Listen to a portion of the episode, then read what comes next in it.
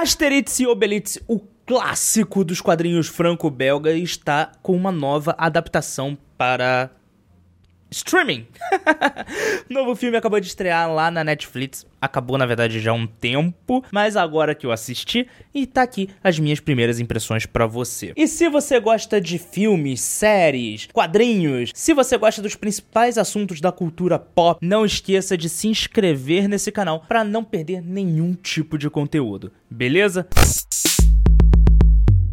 Asterix e Obelix é um clássico inconfundível e já teve adaptações para filmes, já teve adaptação para desenhos animados e possui uma legião de fãs por todo mundo. Mas claro, na França e na Bélgica ele é muito grande. E é muito bom ver uma adaptação diferente do que nós já estamos acostumados, que é a adaptação de filmes Marvel. Aqui nós acompanhamos a dupla de aventureiros, Asterix e Obelix, indo rumo à China para ajudar a princesa que veio fugida para onde seria hoje a França após um grande ataque, um grande motim, digamos assim. A parte interessante desse filme é que ele serve da mesma forma como uma porta de entrada para quem nunca conheceu os personagens, como também ele respeita a quem conheceu os personagens, quem cresceu lendo os quadrinhos, quem já conhecia. Se você tá acostumado ou procura grandes efeitos especiais, cenas mirabolantes, talvez esse não seja o filme para você.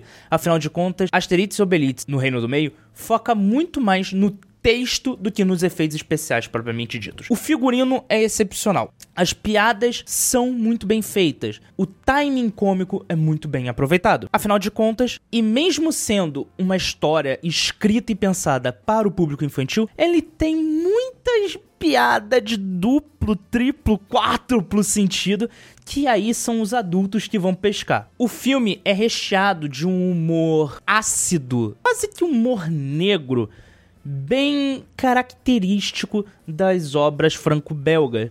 Só que aqui, devido ao visual, temos momentos icônicos, tipo o grande futebolista Ibrahimovic como o antagonista antivírus. Inclusive, o fato deles fazerem toda uma torcida do antivírus, só de pensar na cena eu já tô rindo, gente, pelo amor de Deus.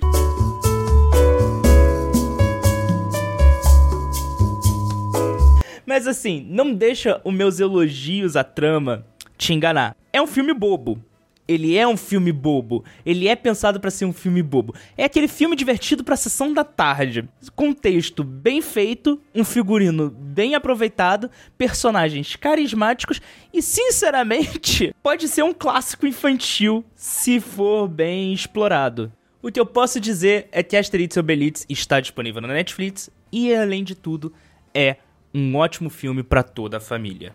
E um dos pontos maravilhosos desse filme é o fato dele ser um filme infantil que não é tratado ou ele não tenta tratar a criança, o espectador, como um idiota. Inclusive, ele faz piada com isso, o que eu achei maravilhoso. Se você assistir Asterix e Obelix e gostar do filme, volte nesse vídeo e escreve aqui embaixo. Eu gostei. Beleza? Eu vejo você no próximo vídeo e tem dois vídeos aqui aparecendo na sua tela do YouTube para você maratonar. Um forte abraço e tchau.